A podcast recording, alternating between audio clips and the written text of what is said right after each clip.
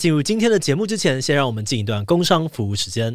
关于圣诞节，如果你也在烦恼要买什么礼物给小朋友的话，可以考虑送他一份未来用得到的能力。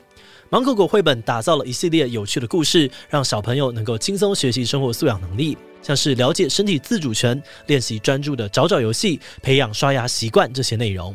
而芒果果绘本不仅两季募资都破百万哦，也在成品金石堂上架贩售，目前已经卖出超过两万本，深受小朋友喜欢。现在芒果官网有圣诞限时优惠，指定组合只要六折起，结账输入 podcast 七七再打九折，十三本大全套组合折扣完现省两千八百元，真的超级划算，还会送圣诞卡片跟着色画哦。现在就点击资讯栏的链接，为小朋友选一份礼物吧。好的，那今天的工商服务时间就到这边，我们就开始进入节目的正题吧。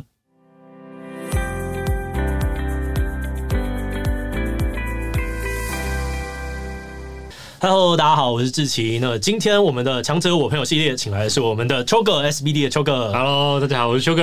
好，我想很多人可能对秋哥不太熟悉，但秋哥就是我们算是有一阵子你要减肥路上的好伙伴，变强壮的路上。对对对，所以呢，想说秋哥可不可以跟我们的观众先自我介绍一下？我是来自 SBD 台湾的秋哥，那我们有一个 YouTube 频道叫 SBD 台湾秋哥，然后大部分是。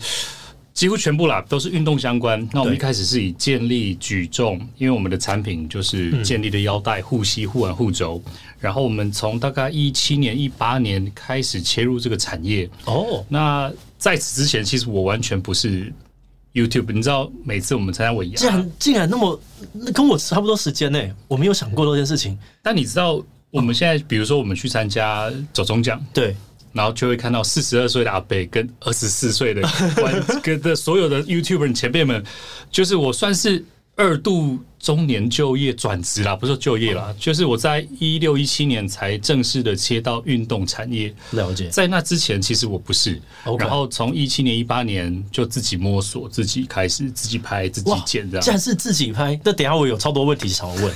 而且既然是一七一八年，那我跟你也跟大家分享一下，我就是怎么认识球哥。就是一开始我其实就真的只是观众，因为那时候我刚开始健身，然后我健身了一阵子的时候，那时候我就会去查一些重训啊，因为我真的从小到大。没有健身过，所以甚至是可以说没有运动过，所以我对于很多的那种建立的训练啊，或者是一些知识，我就想要补充。所以在那个过程一开始就看了很多你们的影片，然后那时候你们还有像怪兽讲堂啊之类的嘛，所以甚至是因为这个样子，我就把我的爸爸妈妈就说：“哎，我给你看一下这个有一些肌劳症的问题，我有在重训，跟你们一起去。”那他们就开始真的有去做，然后我觉得改善蛮多的，所以这件事情很感谢。哎，这个很棒，因为其实我一开始的角度。其实有点跟你完全一样，我也是没有在运动，就是一个文青，然后玩乐团，oh. 然后完全没有在做训练或者是运动，所以我一开始拍片或者是我投入的产业，因为我们有时候我有一个 hashtag 叫做“我只是个卖护膝的”，但是我想说，哎，要卖护膝，要把这个产业要做大，那应该大家都要来深蹲，嗯，才有机会有商业规模。OK，所以一开始我的发想跟你一一模一样哦，就是我不会运动，那怎么样可以切入运动？怎么样可以让更多人运动，甚至包括我自己？嗯，那我自己没有所谓的 know how，或者我不是什么博士，也不是教练，也不是很厉害的选手，也不是金牌教练。那我就邀请这些人来我的节目上面，我就制作节目，告诉大家可以怎么训练，可以怎么样，呃，有最好的。效果，嗯，所以我就开启了这个节目的单元，这样。子。哦，这边刚刚跟大家补充一个知识，后来我有一天发现，秋哥是回声乐团的 是是是，这个真的是超扯，因为我自己是新竹人，然后所以我那时候在读竹中，我那我刚开始弹吉他，然后弹吉他一定会有一阵都在听 indie，然后就从小都听回声。乐团，哎呀，听回声的时候，然后而且这件事情很好笑，因为那时候是叫小秋嘛，我记得，对对对对，所以我一开始。只有在第一次看到秋哥的时候，我想说这个人发型好像不太一样，但是跟我印象当中的一个小邱好像有点像，然后就这样子就把它飘过去。然后后来有一天在找邱哥资料的时候，就不对，邱哥竟然是回声乐团的，发生什么事情？就是就是就是对，所以这那就是你这样做很多事，欸，因为你这样等于一开始玩乐团，然后后来你说恶毒创业，所以中间乐团算是你第一个事业吗？还是有第二个事业？其实乐团就从两千年进入清大之后，我们就、嗯、就开始乐团的生生命哦。嗯、那乐团。嗯，怎么样？那其实所有东西在最近，我也在拍一些纪录片，然后最近在讨论这整个脉络的时候，发现其实都是连在一起的，嗯、都是跟乐团、跟音乐表演、跟现场是有关系的。哦，怎么讲呢？因为其实我感触很深，就是从一开始我高中开始跑演唱会，嗯，开始会去什么玫瑰唱片、大众唱片，会有一些艺人，比如说陈绮贞啊、杨乃文啊，会去看、嗯、哇，现场震撼。然后到了我大一。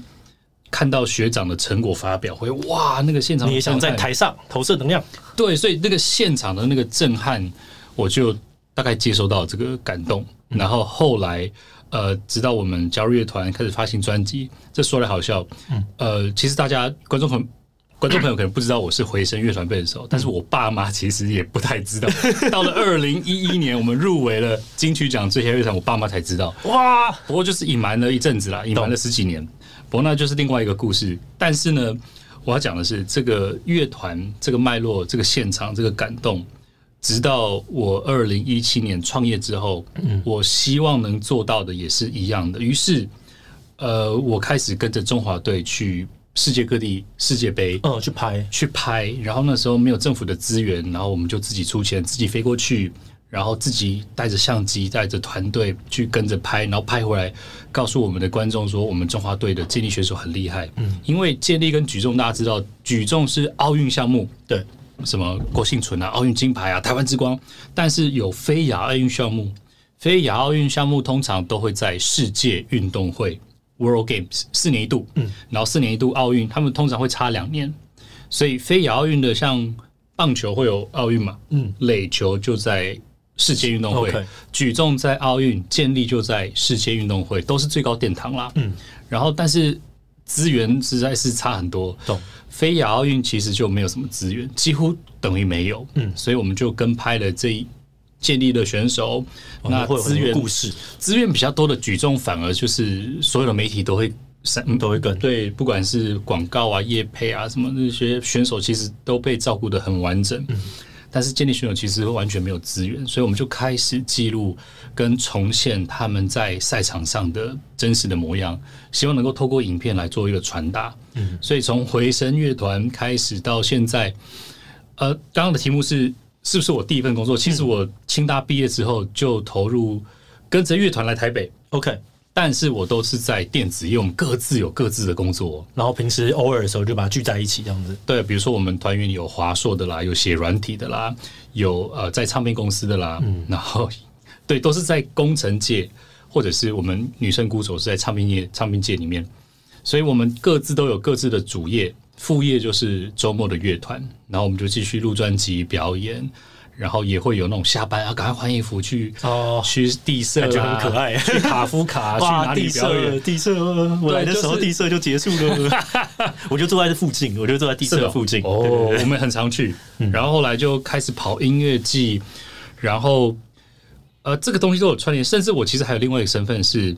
你知道后来呃，日本有 Summer Sonic，有 Fuji Rock，对，那种越来越大的摇滚音乐季，台湾也有嘛？什么野台开唱，现在大港开唱，对，浪人祭、贵人散步，很多噼里啪啦的，在乐团表演跟音乐季超展开之后呢，开始有日本的这种呃雄狮旅行社会发日本的这种不管是自由行或带团。哦，我就从一五年开始去，去了几次之后，跟雄狮的人很好。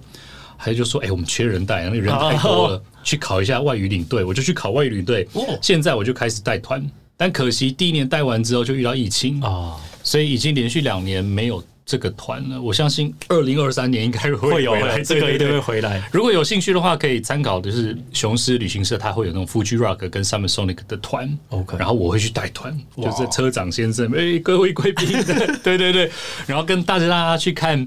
现场的演出，然后跟大家讲那边要注意的事情，就把大家从台湾带去日本，然后再开心的带回来。嗯，这也是现场，因为我们知道在现场的感动，真的是会比你甚至有蓝光 DVD，你五点一声道，你把耳机开到最大都没有办法呈现。就是有一个能量，然后有一个你们在一起创造一件事情的感觉。对，我很难去形容。对对对对，这个共有的记忆一定是你在现场你会有。像现在我们八月份刚举办完台湾大力士，嗯，观众也是爆满，那个也是，那个等一下一定要聊一下。对对对，也是爆满。那其实也是一个现场的氛围，希望大能够最有能量的感染现场的观众，甚至是选手伙伴们。我觉得它好像会变成一个呃，社群很强力的一个羁绊，就像可能大家会讲说啊，你是听团仔，就是 你到了现场之后你，你因为你共创过那件事情，它成为了你生命的一部分，嗯，所以你好像就会觉得说啊，我们每年每个时候大家要一起过来这边聚一聚，然后因为这些的那个历史成绩是大家一起做出来的，这让我想到我之前看那个。呃，波西米亚狂想曲，他那时候他比如说，他想要做一个东西是观众能够参与的，所以有那个 We Will We Will Rock It。然后我觉得那个感觉就有点像很多我在听现场表演，像我最近常常打开 Netflix，我都在看演唱会，因为我前阵子就做眼睛手术，我都看不到，我就这边放演唱会，然后这边听，我就觉得这个东西还是不太一样。嗯，对，好好玩。对，所以其实刚呃志奇问说工作嘛，嗯，所以我从一开始呃在在电子业上班。我在内湖的科学区上班，然后又开始飞欧洲。我是负责欧洲客户的，做 OEM 啊、ODM 啊这种客人开规格，我们要把客人的工作完成，嗯、要代帮他们代工贴牌。然后后来到了一零年的时候，因为升迁啊，就是你知道那种大公司啊，就是你我从科长升到副理，哎，上不去了，因为上面有个经理，对，他经理年纪也大了，就是他可能卡那个位置。我想说，哇，这样下去我也不太可能再升迁了，我就跳出来创业，懂。然后那时候一零年出来做，哎，那时候刚好有一个产业爆发，就是行车记录器。哦，为什么行车记录器会爆发？因为哎，那时候是我在之前的工作是彩富电子，是做安全监控设备，OK，安全监控摄摄像头那种。然后后来转到出来创业之后，就发现说，哎，这个产业好像有点类似，也是镜头，对，也是录影机，也是呃压缩晶片，然后放记忆卡。然后那个时候就有几个重大事件让。呃，中国、台湾、俄罗斯这几个地方需求大增。OK，哪几个？因为你知道那时候新闻记者很偷懒啊，哦，行车记录器哦，也跟川流有关哦，有关哦。那时候媒体就在讲，哇，你车祸怎么样？大家就说，哎呦，对吼，如果我不装个行车记录器，如果有人撞我，是不是我就不能追究责任了？哦而且那个时候开始，你这样讲，那个时期的确是，就是我开始会跟家人讲说，哎，你好好装下，保障一下你的安全。嗯，然后可能包含原厂啊，包含什么保险业务等等，大家就开始一起推。没错，没错，没错。那个时候整个几乎是呃，所有新闻媒体渲染车祸的影片，因为那其实有一种恐惧行销的感觉。你看，哇，你看到那个现场撞的乱七八糟什么的，嗯，那我们就开始做这个产业，然后这个产业就快速成长。哇！我那时候公司也是瞬间成长到快三十个人哦，哇，很大。然后我们在上海还有分公司哦，然后开始就赚到一笔钱，就开始各国参加秀展，拉斯维加斯啦、俄罗斯啊、中国啊，到处跑。但是也快速的红海了。OK，所有的产业的呃，只要是萎缩的产线，他就发现，哎，这个好像有钱赚，就全部人都投进到这个产业里面来，就快速的让这个产业。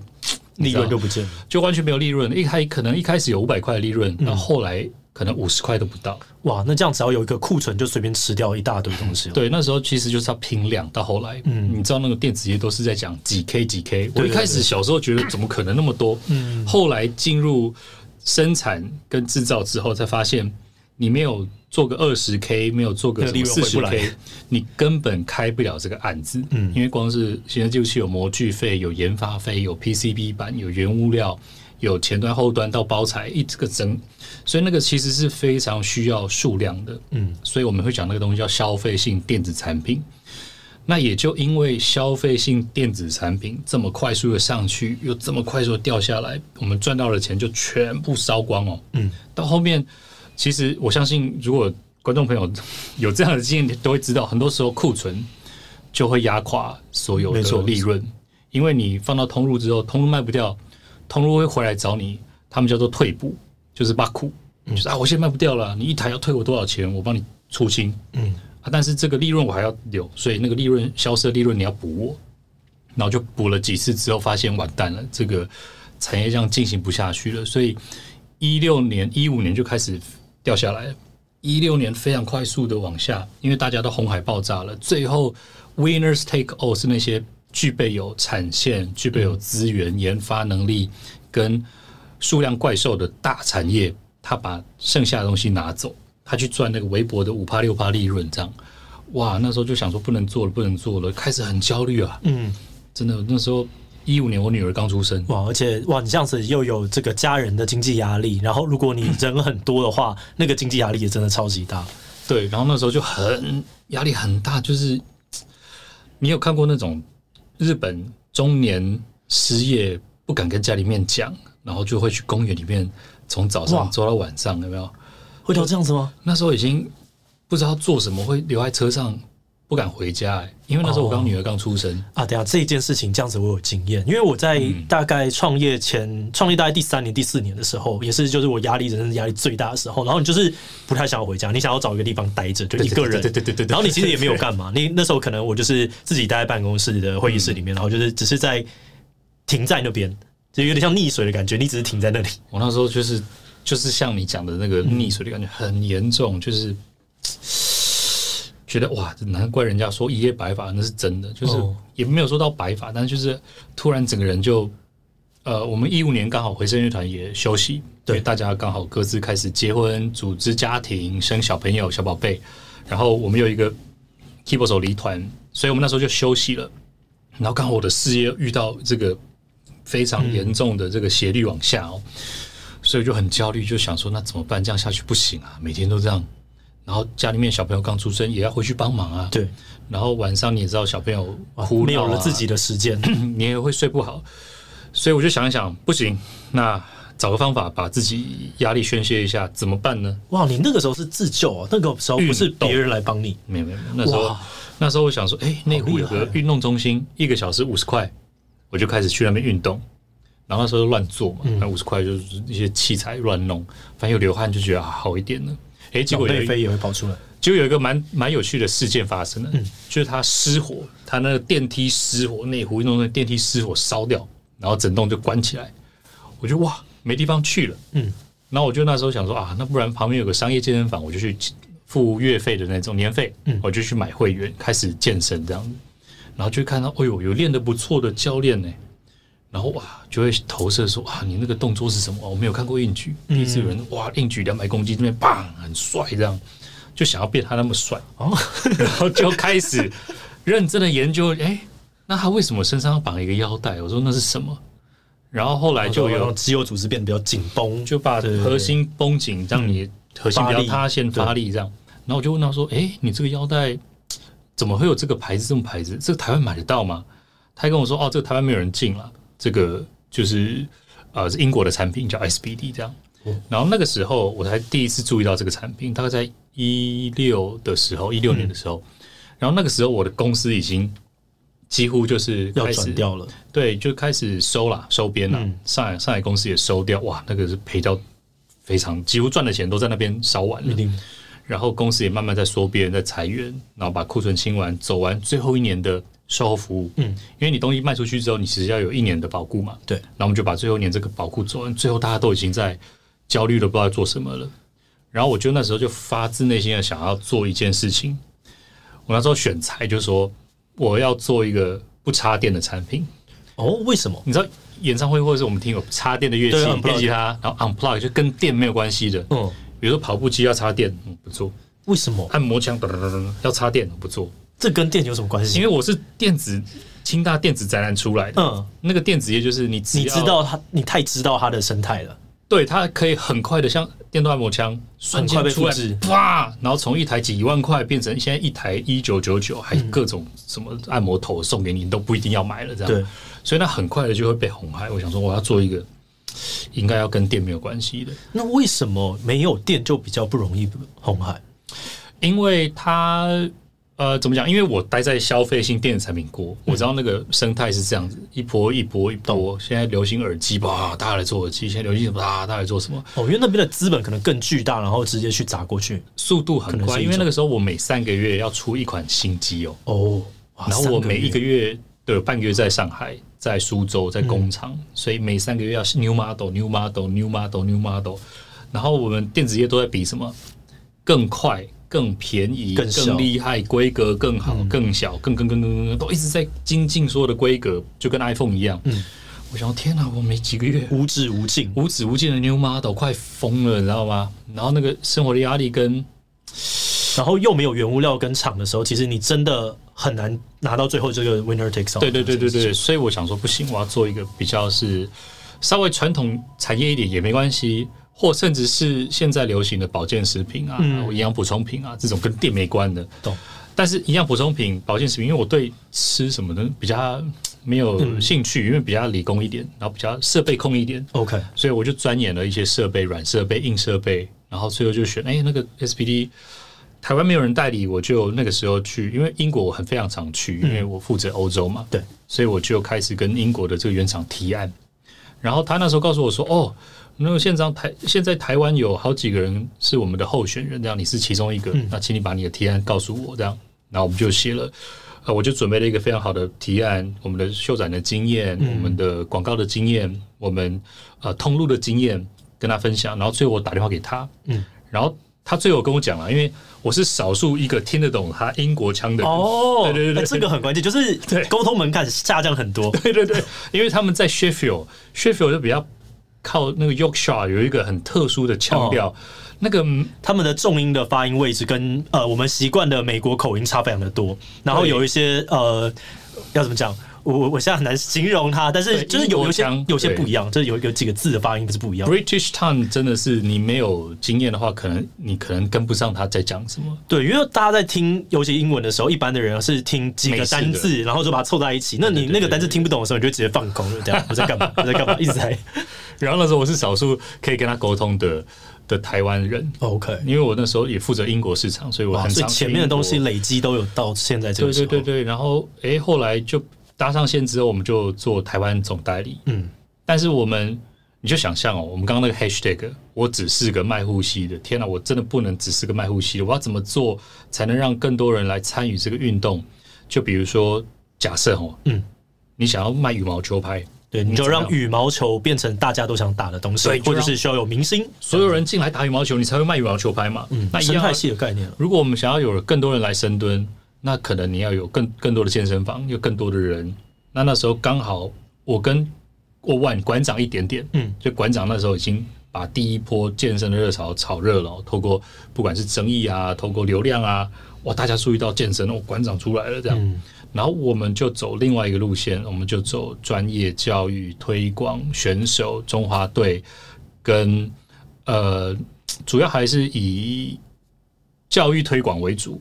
教大家怎么深蹲，大家希望大家不要受伤。嗯，而且在第一时间，你得到的知识是来自一个呃，因为大家 YouTube 上面是搜寻量非常巨大，基本上全世界第二大。嗯，然后我觉得尤其像深蹲这个东西的时候，你特别想要看影片，对，就是特别想要看就是有图的。那一开始我的确是在查 Google 的时候找资料，用看不太懂。嗯，不行，我要来查一个东西，然后就哦，这边讲的好好完整哦，然后就开始看哦，原来这样其实可以，这样子不行。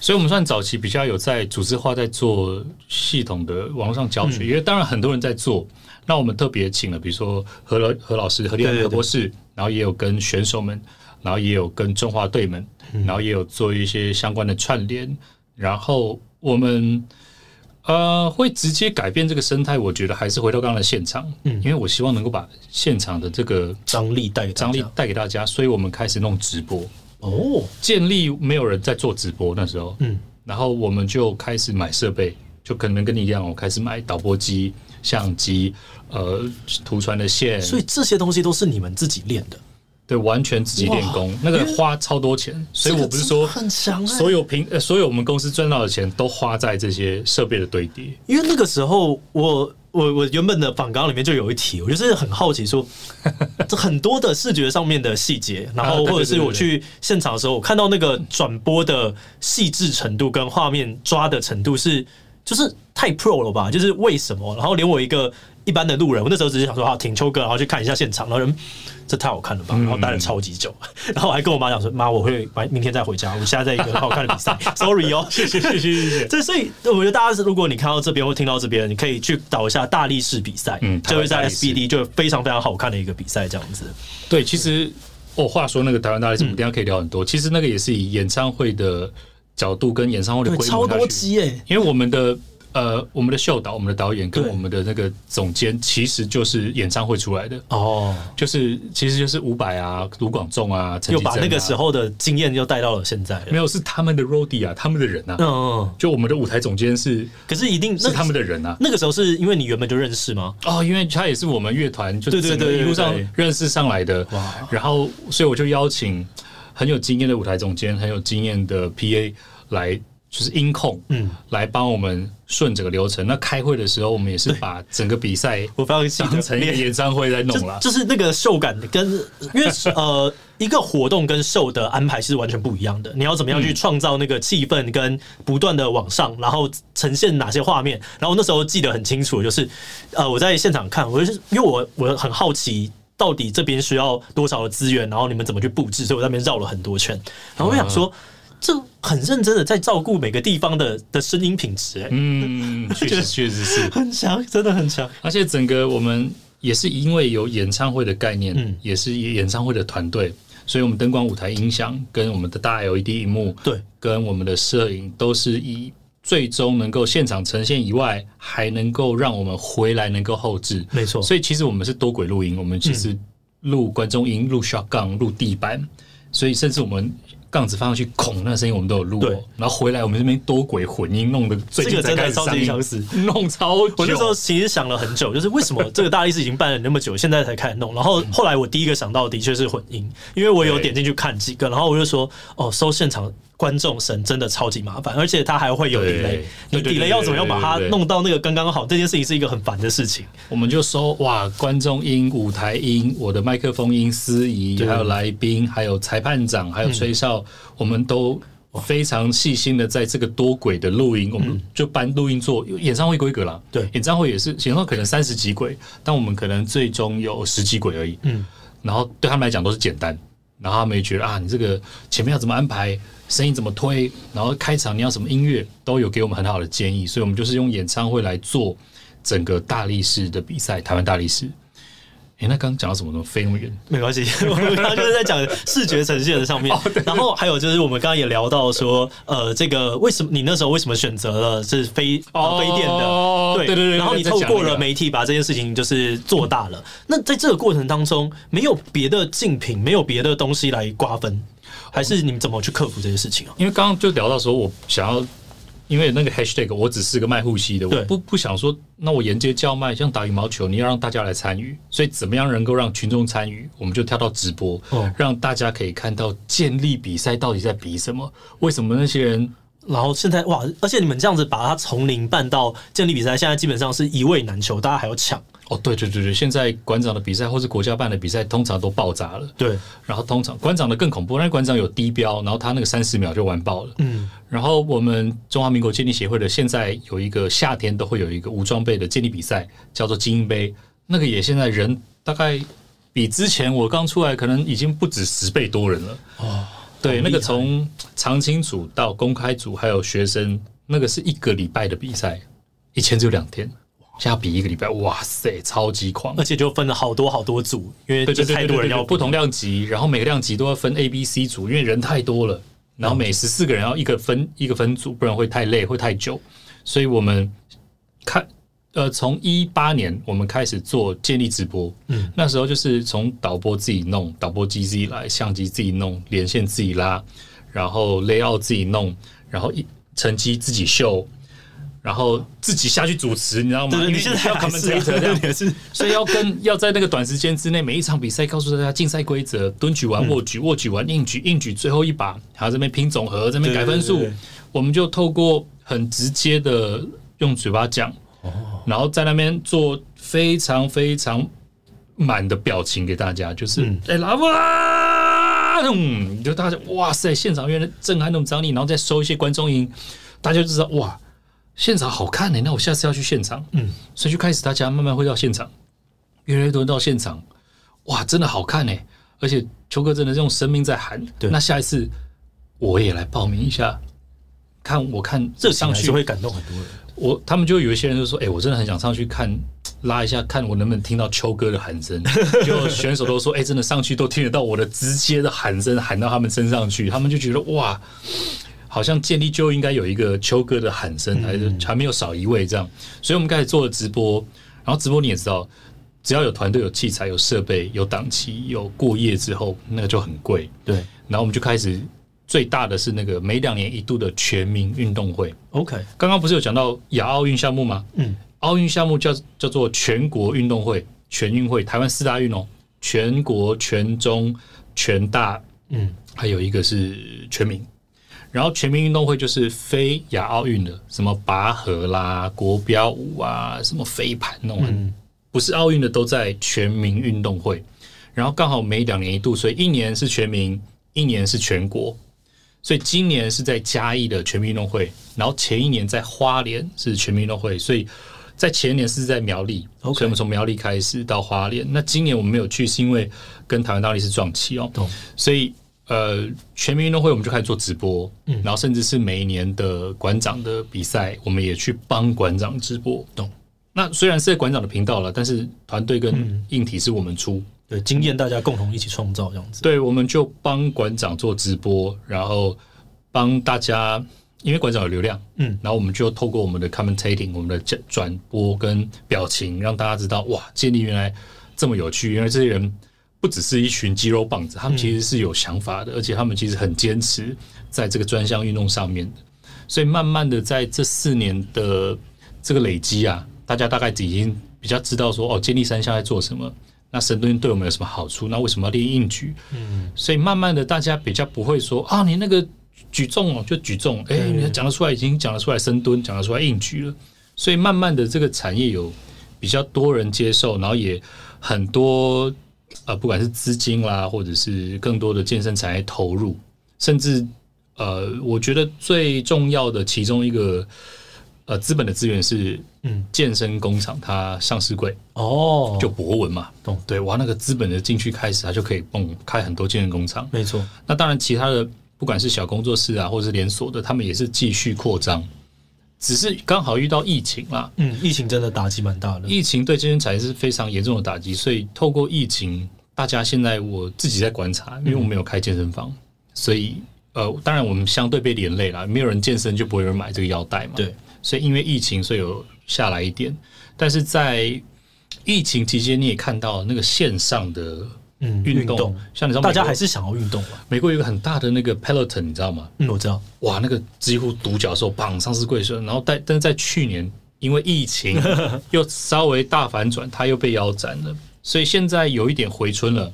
大家知道说，很多东西线上只是一个习惯的堆叠，或者是你不方便的时候可以用的。嗯，但大家还是喜欢到实体。所以线上的那个趋势又有点反转，现在大家陆陆续续又回到活动现场，回到健身房的现场，回到各式各样的线下的实体活动了，所以有又再转型一次这样。懂？那我很好奇一个事情是，因为。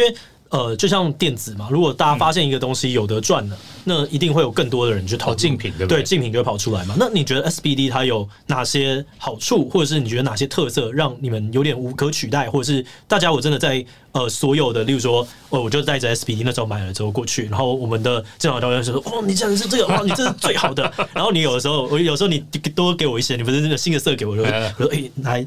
就是大家一起用，大家一起用，你们给你们一点点这样子，所以我很好奇，是你觉得它的好是好在哪边？其实建立的这个装备，我们叫护具啊，其实蛮多精神品牌的。对，然后我自己在观察，因为现在其实也蛮多运动服饰品牌的，嗯，台湾也很多。运动就是一个新的时尚的感觉。对对对，运动时尚，不管现在台面上的那些品牌，甚至是呃 Nike、艾迪达这些，他们都有健身的这一块。对，就是只要是重训健身 training 的这一块，特别有拉出来哦。那健身服饰，我觉得沟通比较直接，就是你穿着去健身嘛。嗯。但这个不是，并不是你会穿着腰带走去健身房，你会进到健身房之后，你才开始使用的。那这个我会觉得是他的认识、认同到最后认购期比较长。嗯。你认识接力三项，你认识深蹲，到你理解深蹲，到到你开始深蹲，到开始你希望能够穿上护膝的时候。大概是六到八个月，嗯，就是我的观察，所以我们的认同期很长，到最后你结账的那一里路，大概是要六个月之后了。哇，好久！你看到我跟你讲深蹲，嗯，你不会马上买一条腰带啊？对，不可能啊，因为你也要做到那个。那个量，对对对，你才会开始说，我好像需要一点点帮助。你要开始知道他在做什么，然后养成了某种习惯，然后你加上你的训练频率往上有一个 consistency 之后，嗯，你才会需要这个东西。所以那个真的是六到八个月，再短都不会删。你当然会有人装备纸上歌，有没有？嗯，就全身啊，我要深蹲，我全部也是有。有，这是我们的干爹最 我最喜欢这种客人。但装备歌之外呢，你要让。一群人都有同样的语言做这件事情，其实真的耕耘要很久，所以我那时候没有想那么多竞品的事情。我想说，反正大家都是竞争对象，呃，有各个品牌没关系，就你穿什么都好，甚至我们最后我们会分到这一块。因为你看到我直播，或者是我转播，或我跟中华队出去，他们也不是全身上 SBD 啊，嗯，他们也可能穿其他竞品啊，甚至你知道建立有分有装备建立跟无装备建立，对，有装备就是你要穿建装呃建立装备衣，你穿上去之后会很在绑在绑脚绳，对，你就可以本来你可以蹲一百公斤，你可以蹲到一百八十公斤哦，就是超负荷的一个装备竞赛，嗯，它是难度比较高，技巧比较高，然后也历史比较悠久的。呃，我会说它是正宗啦，嗯，但是因为那个实在难度太高，门槛太高，所以慢慢的大家从二零一三年开始切换到无装备的经典，就是只拿腰带、一般的护膝跟护腕，我就不绑非常夸张的脚绳，嗯、也不穿非常难穿、穿都穿不上去的接力装备衣，是比较回归呃身体自然素质的无装备经典接力赛事，所以才会有 SBD，嗯，因为那另外一个其他竞品都是有装备起来的。所以我们去拍中华队，我们也不会刻意说哦，你是有装备，我们就不拍啊。你那个其他品牌，我就不拍，不会。我们全部都拍。我们甚至除了拍动态之外，我们每一场比赛都会发平面摄影师，嗯，就是专门让所有的选手都有一个很帅的照片，都有帅照。然后他们真的很开心，也会拿去当大头贴，然后也会拿去发表呃自己的心得文。哦、所以我们就完全都给，然后都给高解析度的。然后只是我们在右下角放一个很小的 logo SBD，就这样而已。嗯、那如果你想要把它截掉，我也都没差。反正你开心就好。你身上装备也不是我们装备啊。嗯。但是这是我们可以帮你的忙。嗯、你的报名费可能只有五百块，但是你有影片可以看，你有相片可以拿，对然后你有人帮你在缓身，你也为你人生留下了很多记忆点。对，就变成说，哎，这个团队真的有在帮忙这个产业呢。哦、哎，这条腰带哇！八九千块没关系，我们支持一下。嗯，所以他的那个结账的痛点会比较低啦，我是这样想。所以，哦、所以我们家护膝跟我们家所有护具都是比较起来是相对比较贵的，不是最贵的哦，嗯、还有更贵的，就是你要克制的话，我怎么更上去都有。但是我们是相对比较高档的，他们都说 LV 嘛，就是健身护具是 LV。嗯、但怎么样让他们能够有一些认同，甚至是觉得哎，我们在做的事情是利益良善的。嗯，然后甚至其实。就算有赚钱，我也都拿去烧掉。对对对对，我就拿去烧。所以这个人好像有点冲哎，而且就是稍微就是蛮支持我们，所以就会稍微再带一点点呃市占率这样。这个生态系的感觉真的是蛮好。因为那时候我认识秋哥的时候，我我有一题很有趣，就是我认识的时候就觉得秋哥的这个热情太外溢了吧？到底发生什么？可能是因为你知道我我是一个呃，我觉得我某种程度还算是有热情，就很爱做各种事情的人。但是我我是一个。老实说，偏内向的人，就我是要透过自己相处得到能量的人，所以呢，我就会跟人会保持很多这种友善的距离。但是秋哥就会直接就是冲进来，然后我就想说 不行哎、欸，但是其实觉得感觉挺好的，就就是是一个呃舒服的相处，就你的热情不会让大家觉得说很烦。这个你你觉得是什么样子的状况下养成的？我觉得应该也是呃，因为我一开始就是做电子业的业务，OK，你必须做陌生开发。哇你真的必须做陌生？做不到，因为一开始我们就是大学生，就是宅男呐、啊。然后我们玩的音乐也是 shoegazing 啊，后摇滚、音摇。谁在跟你那边？我觉得你知道吗？那个年代玩后摇跟音摇真的超 indie。对啊，我们就 shoegazing 就看着鞋子一直弹，我还管你嘞？就是我也不跟你沟通，你不喜欢你就走。这样那时候很狂，就是也是比较偏 nerd 的一点的那种文青，或者愤青，或者是左很左那左交哦，那这种会。反正就是很左啦，对，然后所以那时候也是很避俗，嗯，但是上了呃，随着乐团到台北，那时候就考研究所，大家都考研究所，我就考上南部的什么中山还是中正，我忘了，OK，然后不行嘞，乐团要发专辑，我跟大家一起去，然后我就我就去台北，OK，台北哪里有科学园区？啊？内湖有，我就去内湖科学园区，所以一待就待了十几年。然后也就是想说，那我。不想要跟电脑工作，我不想要写 code，嗯，那我来做，嗯，跟人有一点关系的那个的那时候工作叫做业务工程师，你要懂规格、懂技术、懂产品、懂晶片。哦其实也很关键，因为你至少会 spec，你才能够跟别人交流，然后把这个东西带回给 PM 或者是带回给内部的制造。没错，必须我必须去跟国外的开 spec 的工程师，或者是他们的产品经理去对那些 spec，然后改善 debug 这些东西。所以我们那时候就开始必须做这件事情。那 maintain 之外，老板会要求你要陌生开发。嗯，诶，陌生开发叫 call 很硬诶，你要打电话进去，超难的。你要想办法找到 key person，嗯，然后要最后能够。成交，那真的是需要一些改造，嗯，所以我就慢慢改变自己，就是外向的这一块要拿出来。就举个例子哦，那时候有开发一个客人，那是 global 很大的，然后我就啊认识那个 CEO，然后认识第一年在秀展认识，然后后来又去拜访，然后最后在某一个秀展，嗯。的厕所，我遇到这个人哦，然后马上讲出来，哎、欸，那个谁谁谁谁，好久不见，我是多年前怎么那个，你记不记得我们做什么？他就看到我说，看你真的真的知道我是谁？天哪，你你我们交换名片一下好了。嗯，想不到你还记得那一场哦，我就我就说，对啊，我记得那时候刚刚开始有 iPhone 啊，你就拿 iPhone 跟我讨论什么？他说，哎、欸，对我印象有点深刻，就开发了到第三年，他终于离我们这个亚洲人了，然后才因为在厕所两边上厕所。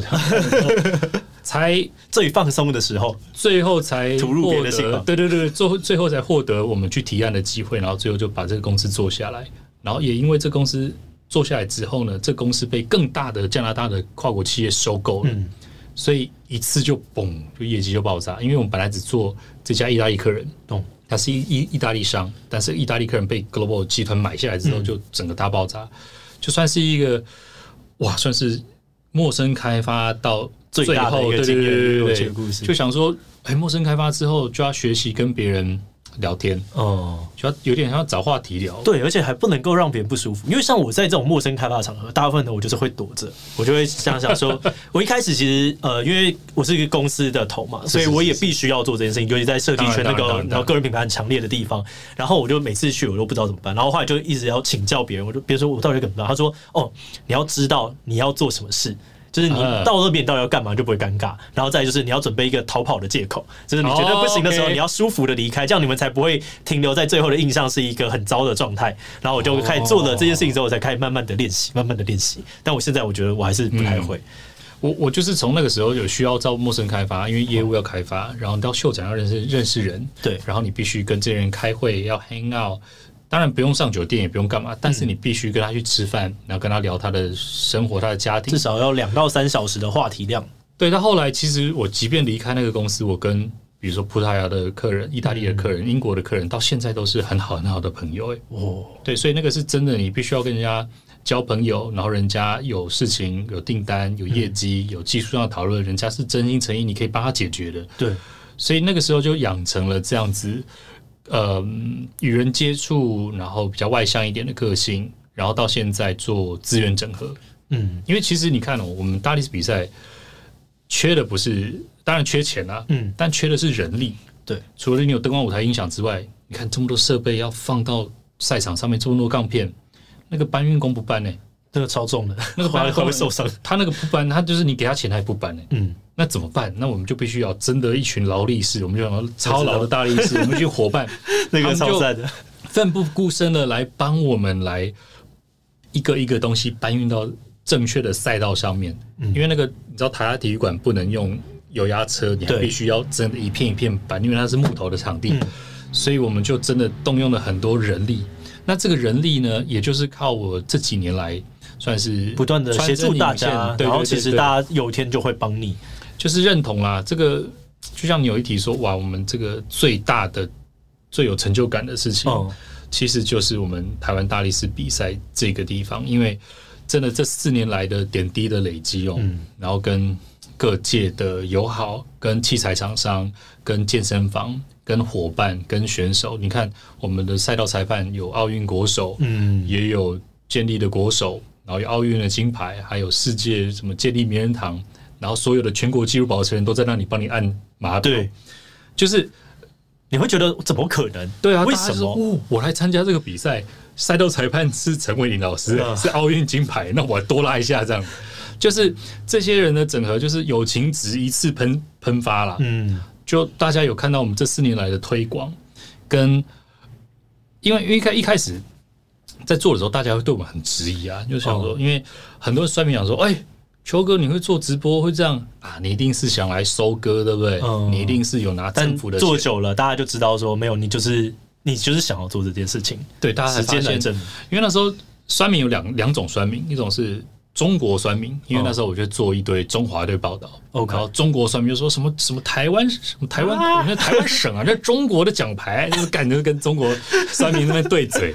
然后第二种酸民是他的超超超好笑，大家去看 SB 就下面留言，你知道找到一些简体字下面都超像超好笑，对对对对，都是简体会来留言会来酸我们这样，超左超左很好笑。然后我们就另外一种酸民是觉得我们已经是既得利益者，然后我们有政府的澳元，然后我们又是很大的财团。嗯，但他都不知道，一开始我公司只有三个人呢。嗯，对，到现在也才十三个人，其实不多，所以我们就几乎全公司的资源都投入。然后大家想说啊，你一定有拿政府的钱，怎么可能没有？大家的想象只能够到那边，就他们没有办法理解，有一群人就是他们会为了一个生态系做很多的事情。就像导播机一台二十万，买不买？好像如果只有两个 channel OBS 这样切，可能。不太行哎、欸，真的要多机，我们就真的是八圈的 channel 十几万就买下去了，就快二十万。然后买下去之后，大家觉得，哎、欸，这个不就是电视台规格了？那这个很贵啊，那、啊、你不可能只用出这个钱啊。嗯。然后我当然也不只用一次，但是主要是他们就怀疑你，觉得你一定是想要来收割。但其实我们现在哦，即便是已经二零二二年底了，我都不觉得那是某种程度的收割，都还在播种，就像台湾大力士一样，像。今年我们烧掉的钱，我们门票收不是门票，因为我们免费入场嘛。对啊，然后我们的那个报名费用，我觉得对呃秀有点概念的人，你就或者对业配对呃这个媒体生态有点概念的人，你就知道这件事情没有在赚钱的。所以那时候我看完之后，我就是觉得非常的感动，他们来敲了秋可说，秋可如果需要帮忙，我们大家可以一起来有这件事情在在做好，因为我是真的在现场感受到那个这很厉害，这是一个就是。要怎么讲？非等闲之辈的人才能够做出来的事情，算是真的是，也有可能是因为我四十几岁、四十二岁这样，有累积了蛮多，哦、不管是人脉、友情、跟 know how、跟经验、跟厚脸皮，然后我就有拜托，然后也有友情的交换，然后请大家来吃饭，来帮我们啊什么的这些、嗯、啊，真的有时候你没有做到某种程度的示范，对，人家就觉得你是来熬来蹭，但是我们其实是真的。有有常年关注我们的都知道，我一定都是直播第一个到，然后这边拉线，然后我们一定是最后一个走的，因为等到所有选手都比赛完毕，协会都走了，我们还在那边收线，嗯，还在那边插我们的机台，然后开始最后再把所有的 Paddycam 咔咔咔上车。我们每次去有三台车，满满的装备哦，然后我们是最后离开会场的，然后最后都等我们的关门的那种，哎，你们收完了没啊？我就好没关系，等我们一下这样啊。有关注到这件事情的人就知道。欸、我们是真的是这自己在做，哎，不是说我请别人做，然后我自己没有亲力亲为，我是完完全全在里面做，然后也因为这样，团队也会被鼓舞，就是哎、欸，大家都是这么热情在参与，而且有时候燃烧热情久了，就会有一点觉得啊，这个也不是，就你需要一点新的回馈，大家才会继续的撑下去。除了热情之外，还能够让大家知道说，哎、欸，这个东西是有。很好的经验回回馈跟有成长，最后你被感谢到的，或者是你一篇贴文，你会觉得哇，很暖心这样子。所以其实整个团队是有算是有被感动到的啦。嗯，不只是我个人而已，是我们的摄影师，我们有时候也会发一些摄影师来帮忙拍嘛。对，我们现场台湾大力士有十几支 camera 在现场拍，然后导播啊，或者是副控啊，或者是拿着麦克风在倒数时间啊。他们都可以非常强烈的感受到，这整件事情是有满满的热情在，所以这个热情的感受再延续下来，到最后你在收器材的时候，嗯，你就比较不会觉得是这是一件工作。我今天发了班啊，我要收班，不是，你会觉得啊，我完成了一件事情，开始把东西。那个时候刚好是在整理器材的时候，在整理自己的情绪。对，对对。然后最后回去，那个东西就会某种程度的发酵，就是可能酿成一个好酒的那种感觉。而且最后你会知道，每次弄完活动说干累死了，下次要不要再办？还是会办？对对对，都是这样。累得要命，到底下次要不要来直播？早上几点就要起床？下次还是会弄。对对对，某种 M 属性哦，还是哦，我觉得是我在工作上面，我基本上就是很累，我就想要不要做。有时候，呃，我跟阿弟其实也是，我觉得我们在生态系上面那种想法，其实我们真的是蛮接近的。然后，在我跟阿弟常常就在想，是这个人要做嘛，这个要做嘛，然后想了很久。好了，还是要做。对对对，不做好像不太行。然后就就开始规划。然后我们上次办完了一个东西之后，我就跟他说：“哎，那个下周我们要开一个会。”他说：“啊，为什么下周我我要休息？”我就说：“嗯，不行，我们现在要准备三月的一些事。”然后他三月，然后现在要做，不然做不完。然后我就开始开会，然后就觉得觉得，哎，虽然大家都口头上面讲一讲，但你仔细想一下那件事情的意义之后，就好啦，头就是会洗下去。嗯，对。然后这个。互相帮忙，我觉得真的蛮重要的。就是在很多时候，我们是抱着一个，哦，我真的就是想要帮你把这件事情变好，诶，然后变久了之后，大家就会觉得，嗯，跟你做事蛮开心的，我们就大家一起来做吧。对啊，因为我们自己的概念还是就尽量不熬到大家啦，嗯，就是大家来参与，大家来享受，你一定呃。一定有带点东西回去，对，就即便你来的观众，我们都希望他能够带着一个力量的种子，一个强壮的种子走。嗯、那包含来参与的伙伴们，其实，呃，这次台湾大力士比赛办完之后，我相信大家都是还蛮开心的。是是是，对，不，我相信从我身边我认识的选手也好，然后或者是这个、嗯、呃观众也好，大家回去都是哇。好比赛，好比赛，对对。对，大家真的如果有兴趣的话，我觉得可以去看一些精选，就是花个你至少吃饭配个便当的时间，先了解一下。哎，其实我们值得。哎，顺便偷打广告，我们这个礼拜开始每周二晚上九点，OK，我们就把九场比赛做成类似第一季的节目啦，还有九集，然后每个礼拜晚上九点会首播，嗯，首播首播首播，所以这个礼拜二就昨天前天我们首播的第一场。然后接下来会有第二场，下个礼拜男子组，然后就沿着那个顺序开始。每个礼拜二，我们晚上九点，大家拿着爆米花看一个一个多小时的比赛。嗯，然后其实那个代入感是蛮重的，大家就是哦，回到当天的热情。哎，哇，你们这个剪接，你们这个声音，而且有认真在拍的很好，所以大家就是现在智慧型电视机很多，完全就是用电视大家一起看。九点每个礼拜晚上九点会有九集，第一集已经上了。然后我们一开始没有想那么多啦，后来想说，哎，这九场就是。二零二二第一季啊，对，然后明年就会有二零二三 第二季，类似这样子的概念。但是我们那时候在做啊，也因为技术上的问题，就是因为我们现场这么多摄影机，嗯，然后又有我们甚至那龙门架啊，或者是雪橇上面架 GoPro 嘛，对，所以其实要一定要一定有一个有程呃，一定需要一个程度上的后置，嗯，比如说你需要上分数、比分、排名，对，那个很辛苦，现场没办法及时上的，我们就拿回来后置，然后素材整理，然后再透过混音。所以，我们有大概两个多月的 latency，大概快三个月，我们才把影片影片慢慢上来。但同一个时间，也有一点点是有点小故意了，是因为你呃，是因为我们学习国外，你知道国外有那个 World Strongest Man，嗯，世界最强大力士那个，他们每一年对对拖车拖飞机，他们每一年都是暑假比赛。OK，但是呢，国外在英国，他们是每一个 Christmas Eve 吃完圣诞大餐之后，我们不是会看。他是叫做两次的曝光吗？不是不是，他就是他就是暑假的时候比完，嗯，比出来了结果了，你会知道谁是冠军，可能就花絮，但你不知道发生什么事情。哦，然后那时候再看，然后看完了之后，差不多啊，报名了，就是他让循环变得比较那个。不是不是不是，OK，World Strongest Man 是只有那几个人，每次比赛只有二十几个人，他就是无限量级的超强大力士，嗯，他就是 Pro 才能去比。然后他就是完全是节目制作的规模下去做，对，所以很多摄影机，然后一次大概两个人那边 PK PK，然后大理寺就那么几个人，二十个人，最后分组淘汰赛，最后就是五个人在拼冠军，嗯，然后他整个比赛可能会拉到一个礼拜，但是呢，你会知道结果，但你不知道比赛的样子，因为他先把它录制拍制起来，然后呢，英国的文化，他这这已经十几年了，嗯，我一开始以为他随便开玩笑的吧，他说我们圣诞夜啊。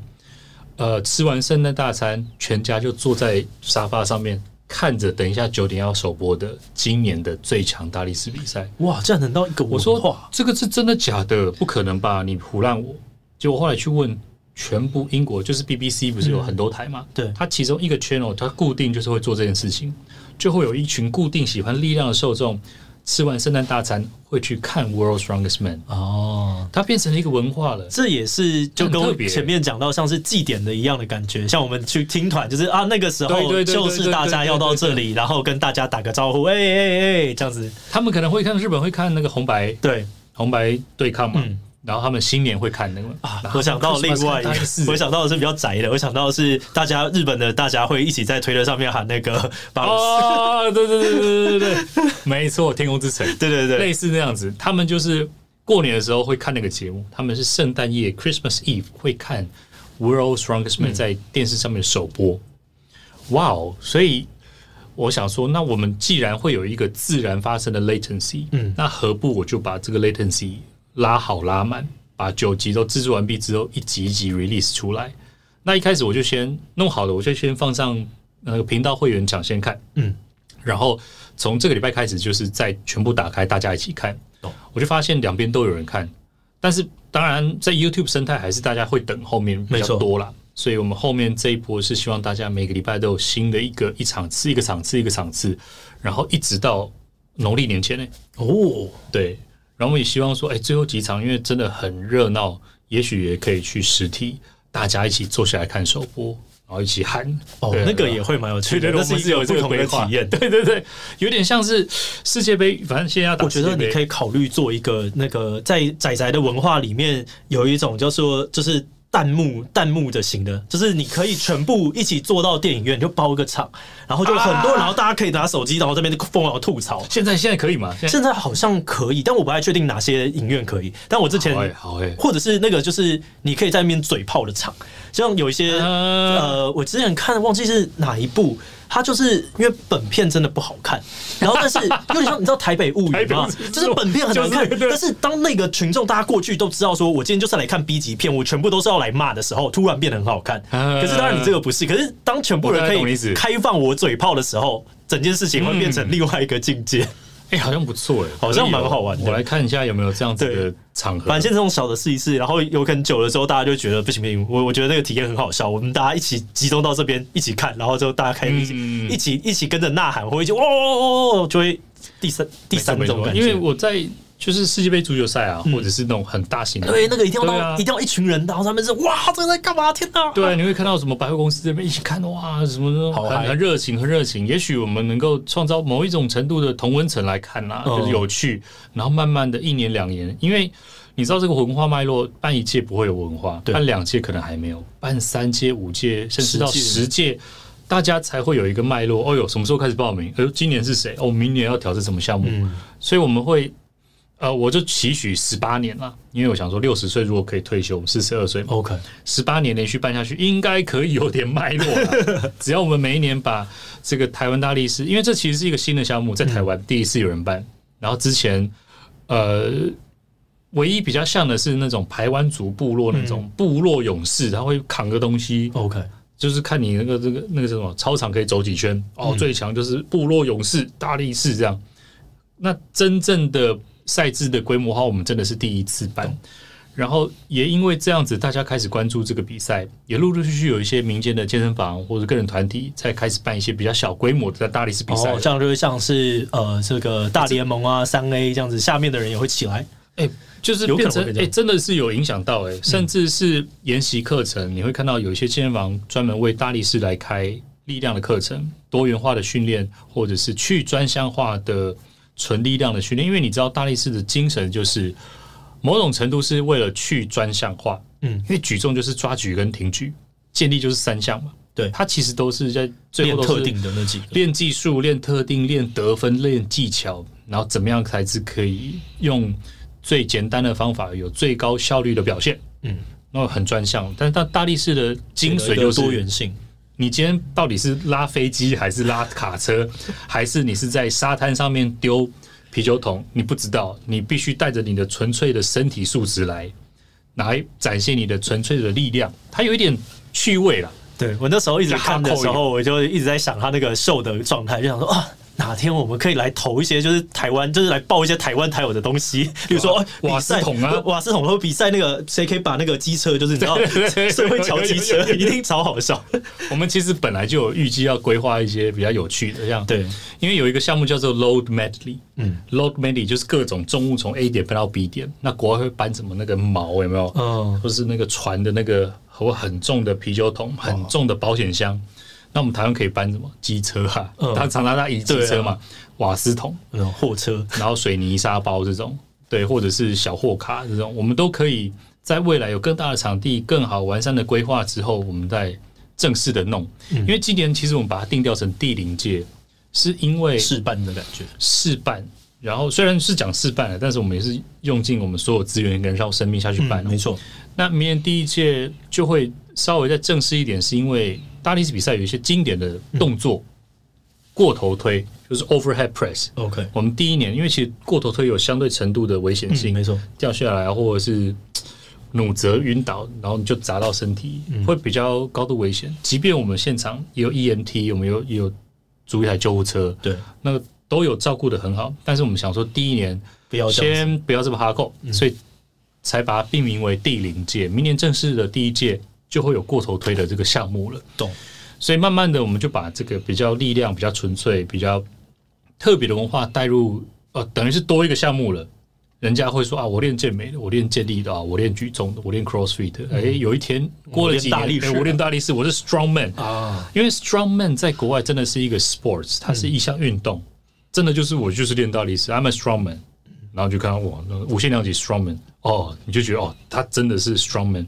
但因为我们亚洲人的身形要吃到无限量级跟他比拼有点困难，嗯、所以我们才会开放他业余的量级等级，所以也会有轻量级的，所以男生会有五个量级，女生会有五个量级。那未来可能慢慢在延伸，可能就会有长青组啦，嗯、或者是更轻量级的啦。因为很多选手是比完赛之后说：“哎，邱哥，您的最低量级是 U 七十啊，但我上去体重五十九，哎，哇，超级难。”我说：“好，那可能我们还要是开个 U 六十。”就是再轻量级一点这样，所以其实这个比赛说起来就是很有趣了。就是他从发想到节目制作到企划到开场片头音乐到呃，甚至是在竞赛的音乐中场休息的音乐。如果之前你有注意到，我们中场休息，哎，就是音量变很小，然后声音都放得很轻。然后我那时候就跟秀导讨论说：“哎，你那个声音为什么会嗯这样子安排？”他说：“你每一次比赛你就喊成那个样子。”大家耳朵受不了啊，所以中场休息我就帮大家调比较小。然后你知道在现场会有那个 dynamic，你只要喊起来哇，大家就会有那个反差，那个动态的反差会真的会撞到身体。所以他要让中场的休息每一次四个项目的转场，可以大家比较 chill 一点，转化一下，然后大家可以去后面的摊位去结账啊，去买东西啊。然后正式比赛的时候，那个音量就吹起来，就知道要回到座位上了。这样，嗯，所以那确实就是有。他们演唱会的经验分享，在带到实物上的实现的时候，会有不错的效果。这样了解哇，听到这里真的觉得过去做了很多很有趣的事。那我觉得时间可能差不多，我觉得我们可以最后来聊聊。那你未来除了刚刚讲要把大力士办得更好之外，嗯，还有什么东西未来有趣的计划可以跟大家分享吗？OK，接下来就是希望能够，其实我最大愿景还是把这个活动把它办得更盛大，因为我是借鉴那个美国。Arnold Festival，Arnold Festival 是一个集结全国各种比赛大赛，嗯，然后都在同一个时间、同一个城市，然后甚至非常多的场馆举办的一个有秀展、有比赛。你知道有拳击、有健美、有大力士、嗯、有健力、有举重、有各种高低运动，什么你想象的，还有跳绳，通通在那个地方比赛。那我未来的希望是，哎、欸，也许能够跟摇滚乐结合哦，摇滚音乐季配合你这个场力量的冲击。对，这边有大力士比赛，旁边有健美比赛，你可以跑摊啊。因为你知道跑乐团的，哎，今天我去那边听血肉果汁机，嗯，听完了我跑去另外一个舞台听啊，Tizzy Back 或者听回声乐团，跑来跑去的。嗯、那也许就像 Arnold Festival，你看完这边的举重比赛这个量级，等一下会有个大力士在那边比赛，某一个量级是你朋友，你就跑过去看，类似这样跑场的概念，把它越做越大。最后能够做到一个非常像盛大的 festival，嗯，这个是未来希望能够在十年之内，十年之内的一个愿景。比如说南港展馆一楼跟四楼，它可能一楼有哪里有表演，哪里有比赛，然后中间又是摊位，它是一个长方形的场地嘛，嗯，中间又是摊位，然后两边又有比赛，各自比赛人去各自比赛，然后中间摊位可以逛，然后它又是一个具有商业规模的秀展，然后它又是一个，所以可以跟比如说 Thai Sport 啦，或是跟什么台湾一个比较大的一些商业秀展结合，这是未来我希望能够做到的最大的愿景啦。也是最难的挑战，真的很难，因为每个东西都很复杂，这样就要先个别都会了之后再把它凑起来。而且有的时候难的是大家的想象。就如果今天直接跟大家有说 Honor Festival，大家就那是什么东西？就可能要每一个都已经大家有想象。刚刚讲说，其实就是把这些东西我们全部搬在一起，然后他就哦哦哦，原来是这个，然后花个几年。对，我们花个几年，所以接下来也是希望求干爹啦，就是我们哎，明年的时间出来了，更大的场地，更多的人，更好的器材，更完美的演出，我会把这个做好好的规划，然后也希望就是有干爹们，对对对，喜欢我们的这个推广多元，我们可以一起把这个文化慢慢的一年一年往下滚动，把它真的这二十年把它做下去，因为我自己觉得，你可能找到一年的赞助干爹。可能有机会，嗯，但你怎么样连续 rolling 二十年做这件事情？也许未来一年、两年、三年继续往下做，我们可以把它创造一个很新的文化，然后同时也能够影响更多的人。因为其实最终的目的投射的是老化的族群啦，对，因为我们大家都高龄化了，大家没有生小孩，然后一个人就慢慢，呃，就像我越来越不健康，对啊，就是。直到了这么晚才开始训练，那其实这个东西可以早点开始，嗯，或者是现在中老年人，像你，其实有一题，你你问我说最遗憾的事情是什么？嗯、或最我最遗憾的事情是我没有说服我自己的父母亲投身训练。哦、我即便做了这么多节目，我每一次连结都分享给他们，看完之后说啊，我不要做，我就是吃补就好了。哦、他们还活在那个食补的那个年代，我只要睡饱食补，我就会活着。但实际上。我们这个 generation，因为我们下面的人比较少，那我们会变老。嗯，那怎么样强壮起来，也带着你的小朋友一起强壮，也许是我们进步社会需要面临的非常重要的课题。所以最后把这个文化 rolling 了起来。二十年后，我六十岁，志祺五十岁，嗯，你还可以上场拉机车，那就厉害了，对不对？这个我觉得这个很厉害、欸。呃，我觉得。自从我开始运动之后，我真的很明显的感到我的身体健康跟以前不一样，而且它是连心情啊、平静什么都差很多，是你的大脑能够做更清晰的决策。而且我之前都就是有点点，你知道，不想要面对，我就哦，我都不要去见见就算了，我就敢当做我没有存在。然后结果去见见了之后，我现在是就是全黑。然后我哥超不爽，我哥说 为什么？我说因为我有在，对我说因为我有在运动，我现在很认真，真的真的真的，所以希望能够改变我们台湾人对于运动训练文化的消费感。嗯，它不是一群人才能做的事情，它也不是什么特权，或者是只有一些人他要。呃，去争夺他领域的那个荣耀，他才要做的是一个生活方式。它就是一种，你其实这样子你可以过得蛮好的。我自己的体会是这样子。对，其实再回过头来，其实跟音乐有相关。因为你看，听团文化从以前的你那个听团仔，对对，你穿着那个站着呃坐着看团会软屌的 T 恤 开始，你只是个听团仔，到现在大家群众参与。它已经是一个生活了。我今天要去听什么团？我下礼拜去听什么团？我下一次票我买到了，早鸟票什么团？它变成一个生活。那未来运动训练文化或者比赛，慢慢的，如果不仅是健身，不仅是大力士啊，各种我们都能够融入到各自的生活。但我觉得会是一个更完整、更美好，也是更健康的群体社会。嗯，没错。那希望大家今天听完这集，赶快去运动一下。然后，如果喜欢 SBD，大家可以上去，然后记得跑到秋哥的 体验看一看。谢谢，这样子，拜拜。